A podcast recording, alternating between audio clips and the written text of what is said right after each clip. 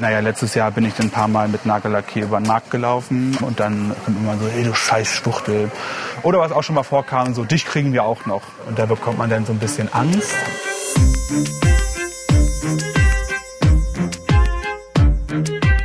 Willkommen zum Podcast MDR Investigativ hinter der Recherche. Ich bin Cecilia Kloppmann und arbeite für die politischen Magazine des Mitteldeutschen Rundfunks. In dieser Folge soll es ums schwule, lesbische, trans, queere Leben in der Provinz gehen. Was würdest du sagen, wie ist denn das so, als queerer Mensch in Altenburg zu sein? Schon nicht ganz so geil irgendwie, ne? Das liegt so ein bisschen an diesem Nagellack-Prinzip irgendwie. Wir standen in einem Rossmann an der Kasse. Hinter mir hat eine junge Mutter, 25, 26 würde ich mal schätzen, war mit ihrer Tochter da. Dann sagt sie, Mama, Mama, guck mal, der Mann trägt Nagellack. Und dann hat die Mutter gesagt, schau weg, der ist krank. So. Torge ist queer. Manchmal die Queen und manchmal ganz wild. Manchmal sie, manchmal er. Seit anderthalb Jahren lebt Torge im thüringischen Altenburg. 36.000 Einwohner, ganz im Osten des Freistaats. Torge hat den ersten CSD Christopher Street Day in Altenburg organisiert. Der war am vergangenen Samstag und mit dabei als Reporterin war meine Kollegin Caroline Hantjes und die ist auch bei mir jetzt im Podcast. Hallo Caroline. Hallo Cecilia. Du kommst gerade richtig frisch aus dem Schnitt, hast ganz viel gearbeitet die letzten Tage, warst am Samstag dann nochmal vor Ort in Altenburg beim Christopher Street Day. Erzähl uns doch mal ganz kurz so ein bisschen, wie das war, so deine Eindrücke von diesem Tag. Also ich fand es ehrlich gesagt total toll, weil ich habe noch nie so eine Stadt in Thüringen, so eine Provinzstadt so gesehen wie am Samstag. Also wirklich ganz viel Pink, ganz viel Regenbogenfarben, ganz viel junge Leute. Das ist jetzt gerade nach Corona irgendwie ein schönes Fest gewesen, so kann man das glaube ich sagen. Und auch sehr beeindruckend. Also ich habe viel nachgedacht danach, weil ich war vorher schon auf Christopher Street Days, jetzt in Köln zum Beispiel oder in Berlin oder in Hamburg. Und das fand ich auch immer toll aber es hatte da eben mehr so einen Straßenfestcharakter und mir ist nie so richtig klar geworden, warum so ein Christopher Street Day so wichtig ist. Und das habe ich da aber halt eben verstanden. Hier lebt so dieser Spirit des Christopher Street Days. Das ist ja eine Sache, die in Erinnerung an die Stonewall Riots entstanden ist in New York 1969, da gab es eben Aufstände wegen brutaler Polizeirazzien in Schwulen- und Lesbenclubs. Und die sind dann ein Jahr später auf die Straße gegangen. Und das war so der Anfang von politischen Aufbegehren. Und in Altenburg hat sich schon auch so angefühlt wie so ein politisches Aufbegehren, weil sonst dort keine queere Szene in dem Sinne ist und auch keine Sichtbarkeit und auch sehr viel Vorurteile gegenüber queeren Menschen. Ich habe auch so ein bisschen die Nachrichten verfolgt und habe wirklich am Samstag mal so ein bisschen bang auf die App geguckt und habe gedacht, oh, hoffentlich passiert da nichts, nicht, dass dieses Fest gestört wird. Das war ja auch nicht so unbegründet, oder? Nee, mir war auch bang.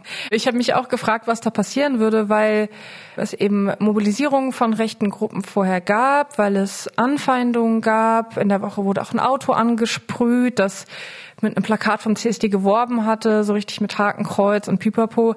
Da habe ich mich auch gefragt, wie es denn werden würde in der Stadt. Und auch, weil es der erste CSD war, wie das insgesamt aufgenommen werden würde. Und es wurde dann meinem Gefühl nach tatsächlich ziemlich positiv aufgenommen. Also so neugierig, interessiert und gar nicht so ablehnend, wie man im Vorhinein hätte denken können. Da lass uns dann später nochmal drüber reden, auch über die Reaktionen der Altenburger dann vor Ort. Das interessiert mich auch sehr. Aber lass uns mal anfangen mit dem Torge, den wir ja auch am Anfang gehört haben von diesem Podcast. Der ist aus Schleswig-Holstein nach Altenburg gezogen, aus beruflichen Gründen. Der hat diesen Tag organisiert. Erzähl doch mal so ein bisschen, was den eigentlich antreibt. Also der könnte ja auch zum CSD nach Berlin oder Köln fahren und da einfach feiern. Also warum war dem das so wichtig, das dort zu organisieren? Ich glaube, da geht es genau eben um diese Sache des ursprünglichen Christopher Street Day Spirits irgendwie, ne? Weil es eben mehr ist als ein Fest oder eine Party.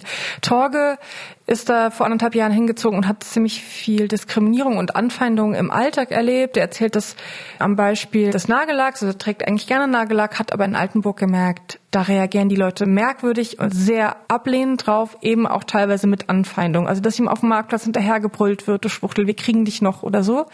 Und seine Reaktion darauf war eben zu sagen, nee, also so geht das nicht. Also ich will gerne zusammen mit anderen Leuten, die auch queer sind, einfordern, dass wir hier angstfrei leben können, dass wir Teil sind dieser Gesellschaft und dass wir uns zeigen können, wie wir sind.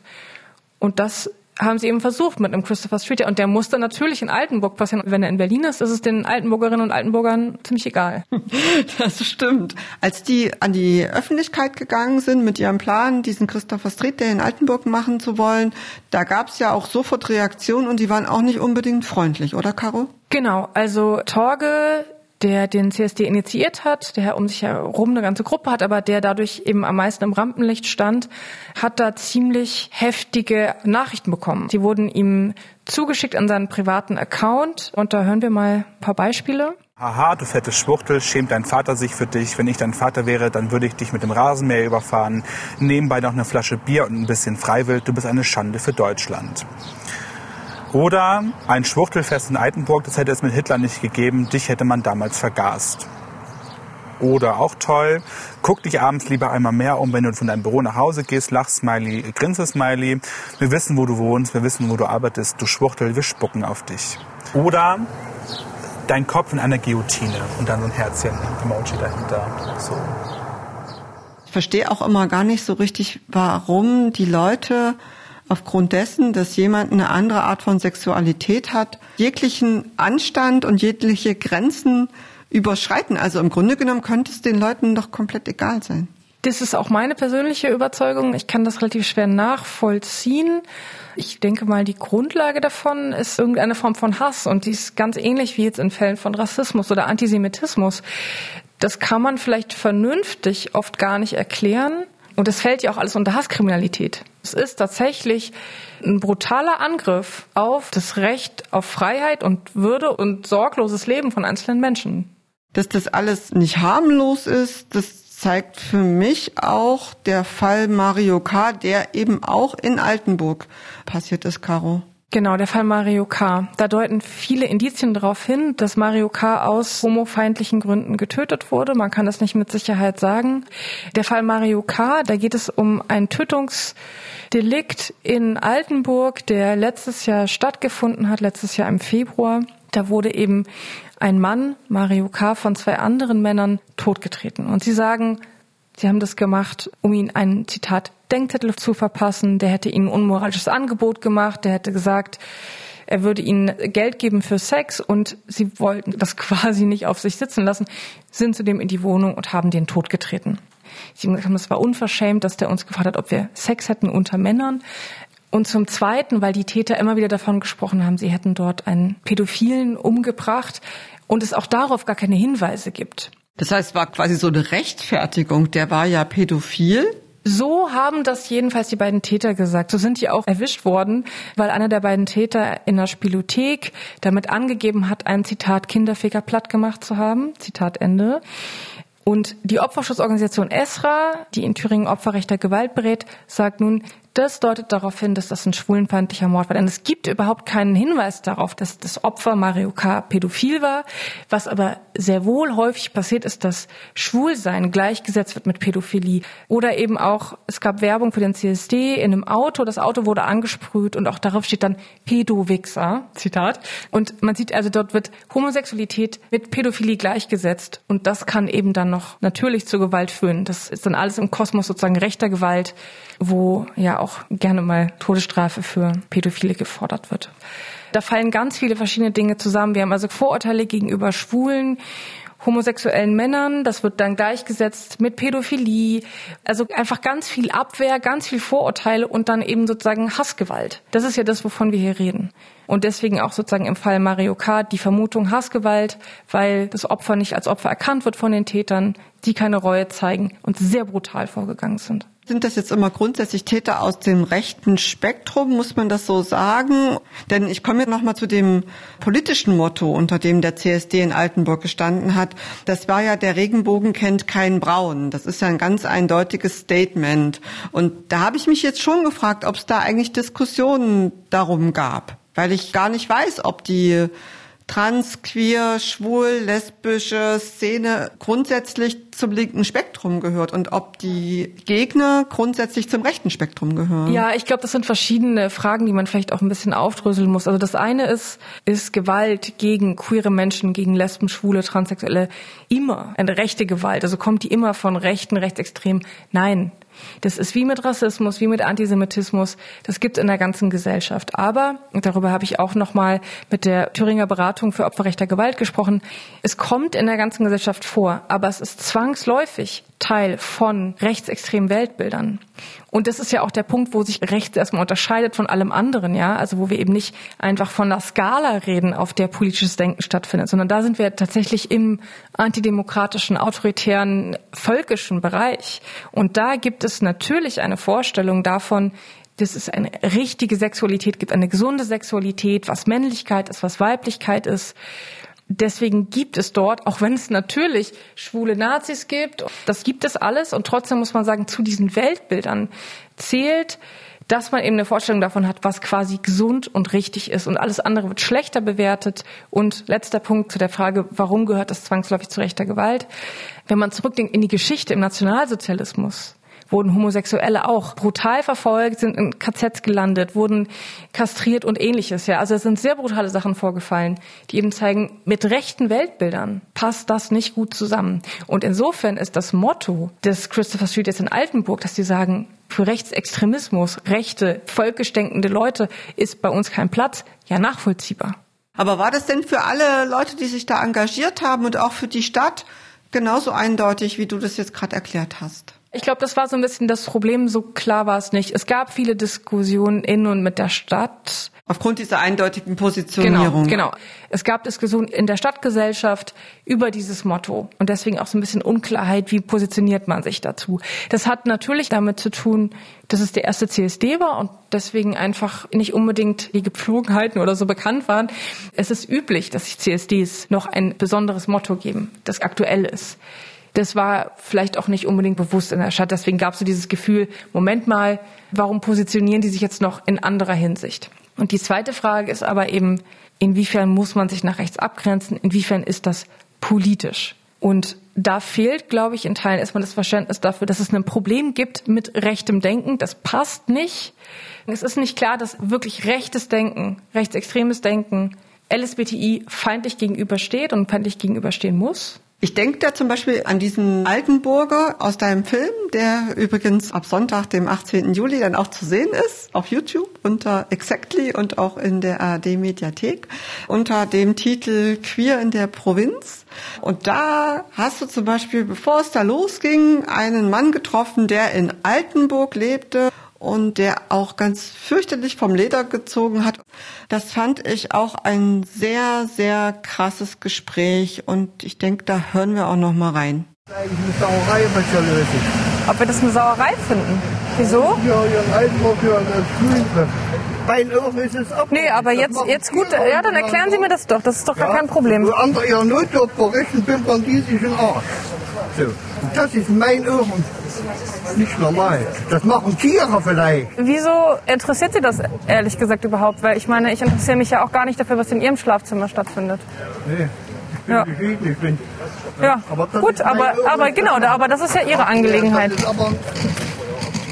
Also Sie finden das... Abartig. Solche Leute müssen sie alle kastrieren, das will ich mal sagen. Das ist Ihre ehrliche das Meinung? Das müssen Sie sich mal überlegen. Ja? Ja, ich habe mir das überlegt. Ja, ich weiß nicht, was ich dazu sagen soll. Wie, wie, wie kam jetzt dieses Gespräch eigentlich zustande, Caro? Der kam auf uns zu. Ich glaube, der wollte einfach seine Meinung äußern und seine Empörung Ausdruck verleihen. Ich glaube, aus dem spricht eben sehr viel sehr viel der Gefühle, die dann doch bei einigen Leuten noch vor sich gehen. Also diese ganze Abwehr und Vorurteile und Dinge, die ich nicht nachvollziehen kann, die aber, glaube ich, eben diese Anfeindungen und Übergriffe, die ja eben doch Alltag sind, auch in Deutschland, irgendwie antreiben. Ja, lass uns noch mal drüber reden, was einem so passieren kann, wenn man nicht der von außen aufgezwungenen Norm entspricht, wenn man zum Beispiel als Mann gerne Nagellack trägt, was ich als in den 80er Jahren sozialisiertes Wesen überhaupt nicht verstehen kann, weil die Helden meiner Jugend von Martin Gore von Depeche Mode bis über Robert Smith von The Cure, die hatten natürlich lackierte Fingernägel und natürlich Kajalaugen. Ich kann überhaupt nicht verstehen, wie jemand, der heute halb so alt ist wie ich, so borniert ist und seiner Tochter sagt, so das, was der Torge uns ja erzählt hat, der Mann ist krank. Ich verstehe auch überhaupt nicht, woher diese Borniertheit kommt. Das ist merkwürdig. Ich kann das auch nicht nachvollziehen. Aber es scheint einige Leute sehr herauszufordern, wenn eine Person, die männlich wirkt, Nagellack trägt. Du selbst bist bisexuell, also du gehörst auch mit in die Szene rein wohnst zumindest in der Stadt, bist für mich auch ein totaler Stadtmensch. Wie ist es, wenn du da vor Ort bist, auf dem Land? Hast du das Gefühl, das ist anders da in der Szene? Klar ist es anders. Ich glaube vor allem, weil es oft gar keine Szene gibt. Es gibt ja sowieso schon kaum was für junge Menschen vermutlich und dann erst recht nicht für queere Leute, oder? Ja. Und das macht natürlich einen riesigen Unterschied. Also viele Dinge, über die ich in den letzten Jahren nicht mehr so viel nachgedacht habe, einfach weil ich in Städten wie Leipzig oder Berlin gewohnt habe, wo ich mich an Orten bewegen kann, an denen einfach niemand auch so genau nachfragt, an denen es auch niemand so genau wundert, wo das alles irgendwie lockerer gesehen wird. Das ist in kleineren Städten, glaube ich, noch mal ganz anders. Da gibt es sehr viel mehr Irritation, wenn eine Frau mit einer Frau unterwegs ist oder ein Mann mit einem Mann oder so. Wenn jemand trans ist zum Beispiel oder so, das wird einfach mehr wahrgenommen. Und für Leute, die queer sind, ist aber so eine Community und so ein Netzwerk total wichtig. Gerade wenn es nicht so einfach ist in der Familie oder in der Schule oder im Job oder so. Da gibt es ja ganz viele Orte, wo es schwierig sein kann. Und da ist es wichtig, dass man verbündet hat. Und die zu finden, kann eben an einem Ort, an dem es keine Netzwerke gibt, schwierig sein. Und das ist nachvollziehbar in Altenburg sehr viel schwieriger als in Berlin. Das war ja auch so ein bisschen das, was der Torge sich gewünscht hat, diese Vernetzung. Hattest du das Gefühl, dass dann auch tatsächlich zu diesem Tag die Leute aus der Umgebung angereist sind und sich kennengelernt haben oder sind dann auch wieder die aus Leipzig angereist und haben gesagt, ach, lass uns doch mal ein bisschen durch Altenburg tanzen. Ja, das war eben total toll, weil das Sachen waren, die mir an dem Tag erst so richtig, ich meine, man kann sie manchmal durchdenken, aber man muss sie auch fühlen, ne? Und dort ist mit dieser Parade sowas wie ein Raum entstanden, in dem sich sehr viele Leute frei gefühlt haben und angenommen gefühlt haben. Ich habe mit vielen Leuten gesprochen und gerade jungen Altenburgerinnen und Altenburger, die dort waren, die waren sehr, sehr glücklich, überhaupt mal so einen Raum zu haben, überhaupt mal zu erleben, wie das ist, dass es so viele andere Leute gibt, die irgendwie so sind wie man selber oder den gleichen Blick auf die Welt haben oder so. Und umgekehrt, ja, da waren ja auch viele Leute aus Leipzig, aus Erfurt, teilweise aus Berlin angereist. Und die spielen aber natürlich auch eine total wichtige Rolle, weil klar sind die dann vielleicht nur für ein paar Stunden da, aber die sagen ja, wir kommen hierher, weil wir solidarisch sind mit euch. Weil wir euch zeigen, so, wir stehen hier für euch ein. Wir kommen hier hunderte Kilometer her. Und das ist natürlich ein total starkes und erhebendes Gefühl für Leute, die vielleicht im Alltag sehr viel Einsamkeit erleben. 2000 Leute hatten sie erwartet. Am Ende waren es 600. Es erschien mir trotzdem viel auf den Bildern, die ich da in deinem Film gesehen habe. War das für die Veranstalter okay so? Ich glaube, es war super. Na klar, kann man sich immer wünschen und vorstellen, dass noch mehr Leute kommen. Aber ich glaube, was wirklich gelungen ist an dem Tag, und darum geht's ja auch, ist eben einmal diese Vernetzung, das Gefühl, das Empowernde für die Community, für Leute, die queer sind in Altenburg und Umgebung. Und andererseits aber auch eben so ein bisschen die Berührungsängste abzubauen. Wie gesagt, da gab es im Vorhinein ja viel Unwohlsein das hat man gespürt in Altenburg. Ich habe das auch irgendwie gehört auf dem Marktplatz. Irgendwie, ja, hm, ist ja okay. Es gab diese ganz fiesen Anfeindungen und Sprüche. Es gab auch Leute, die hat man einfach gehört, die waren so, hm, ja, also gut, dann sollen die ihre Demo machen. Warum müssen die noch den ganzen Tag hier auf dem Marktplatz feiern? Also es gab viel so eine Vorbehalte, würde ich sagen, so ein Misstrauen. Ja, zusammengezogene Augenbrauen, mit dem man das so erwartet hat. Jetzt kommen die hier alle. Und dann kam dieser CSD und war politisch und hat eingestanden und hat auch gesagt, irgendwie, wir wollen hier sein, wir wollen akzeptiert werden und war dann aber ein total schönes Fest. Und man hat richtig gesehen, wie ganz viele Leute, die vielleicht misstrauisch geguckt haben, gar nicht weggegangen sind, sondern da geblieben sind und dachten, ach, na ja, gut, Musik, das ist ja eigentlich ganz schön und so viele junge Leute und die lachen alle. dass das tatsächlich ein bisschen was, glaube ich, gebracht hat, um eben diese Berührungsängste abzubauen. Denn oft geht's ja auch darum, dass man einfach mal... Dass man es einfach mal sieht. Ja, ja, da kommen dann eben diese ganzen Angstbilder, die vielleicht irgendwo kreiert werden. Misstrauen kennt man nicht, oh Gott, oh Gott. Und dann sieht man die Leute und denkt, ach nö, ist ja eigentlich ganz schön. Und das ist, glaube ich, wirklich gelungen. Insofern war das echt ein gutes Konzept, glaube ich. Und vielleicht dann auch ganz gut, dass es 600 Leute waren, dann fühlte sich Altenburg nicht so überrannt. Gab es denn eigentlich irgendwas, was dich total überrascht hat bei dem CSD in Altenburg, wenn du gesagt hast, du warst schon mal auf anderen? Mich hat tatsächlich überrascht, wie jung die Leute waren.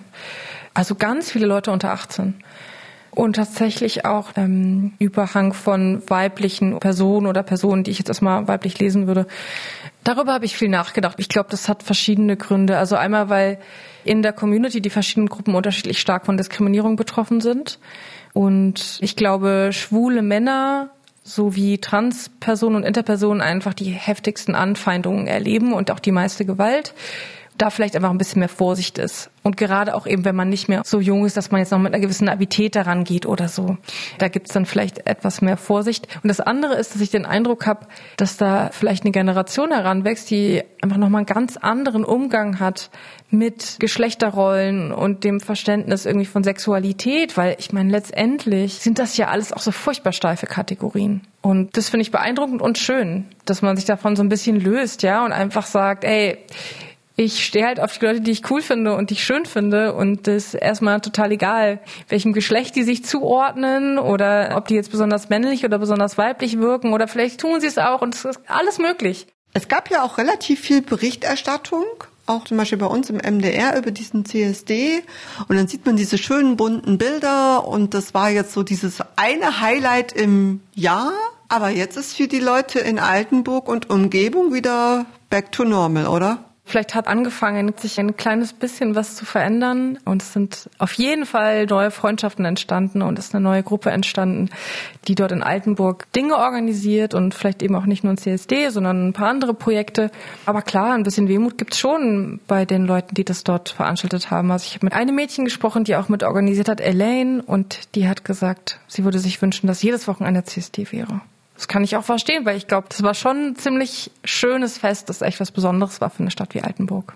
Und du hast immer noch die Regenbogenfarben an deinen Fingern? Genau. Jedes Mal, wenn ich jetzt so auf meine Hand gucke, dann, dann sehe ich äh, irgendwie die Erinnerung an Altenburg. Caroline Hantjes, ich danke dir, dass du zu Gast warst in unserem Podcast. Danke dir.